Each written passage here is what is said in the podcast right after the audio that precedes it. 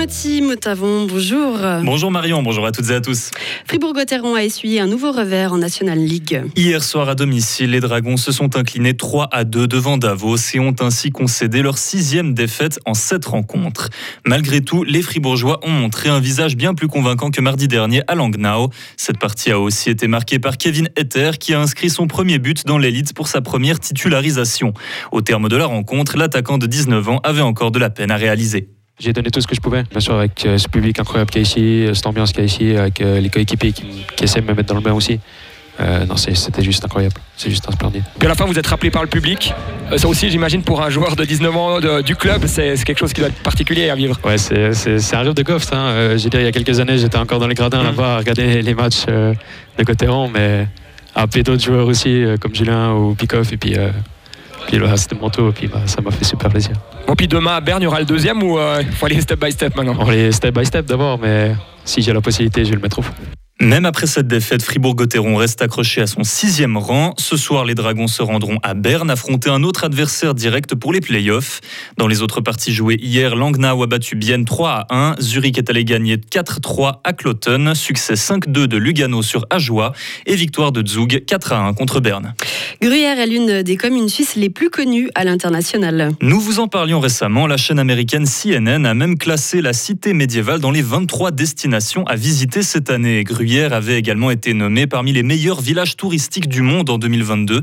Tout ça de quoi attirer des touristes du monde entier. Nous sommes allés vérifier sur place. Je suis producteur d'événements, donc j'amène beaucoup d'artistes en Europe et à travers l'un d'eux, j'ai découvert la Gruyère l'année passée. J'ai adoré goûter les différents fromages et la maison Caillé m'a particulièrement intéressé. We are from Greece. Nous sommes de la Grèce, de Athènes. Nous sommes en vacances. On a mangé de la bonne nourriture, bu du café spécial, on a profité des beaux paysages. À Athènes, il fait chaud. Actuellement, il fait 19 degrés. Et ici, on a des gants et des habits chauds. C'est assez spécial. I'm from uh, Beirut, Lebanon. Je suis de Beyrouth au Liban et je suis venu visiter uh, avant de commencer à travailler. Uh, Des amis à moi m'ont conseillé de venir visiter Gruyère car c'est très traditionnel en termes de nourriture et de décoration. Et parmi les attractions touristiques préférées, on retrouve le château, le musée Guiguerre, la fabrique Caillé et bien évidemment la fondue. La succursale de Decathlon va bientôt fermer à Fribourg-Centre. Après une phase d'essai, le magasin de vêtements de sport français ne va pas prolonger sa collaboration avec Manor. Les boutiques de Zurich, Saint-Gall et Fribourg vont ainsi fermer. La FNAC aussi procède à quelques fermetures. Elle ferme presque tous ses points de vente dans les magasins Manor de Suisse alémanique. Les délégués UDC se réunissent aujourd'hui pour lancer leur année électorale. Les débats promettent de tourner autour de l'immigration, les questions de genre et l'énergie. Le parti entend lutter contre la culture woke, qui désigne les mouvements pour l'inclusion des minorités ainsi que pour l'autosuffisance de la Suisse.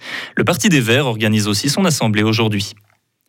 Les petites et moyennes entreprises suisses orientées vers l'Asie délocalisent leur production. La Thaïlande, l'Inde ou le Vietnam, plusieurs destinations du côté de leur marché de cible.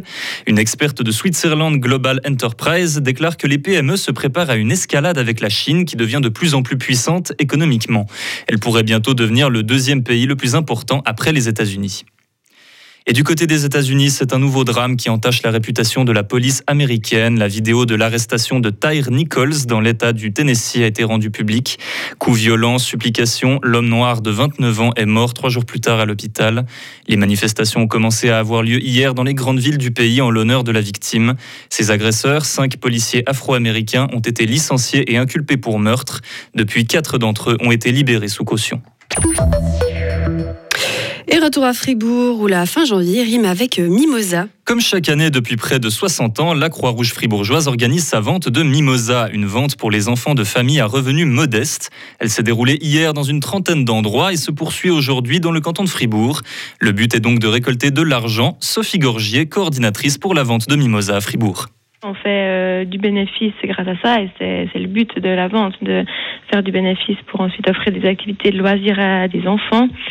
Pour euh, donner une idée, euh, l'année passée, on a fait un chiffre d'affaires de 62 000 francs. Et puis ça, ça revient plus ou moins un bénéfice de, dans les 50 000 francs. Avec cette somme, la Croix-Rouge a pu organiser l'année passée un camp d'été pour une soixantaine d'enfants. Merci beaucoup Timothy, on vous retrouve à 7h30. Retrouvez toute l'info sur frappe et frappe.ch.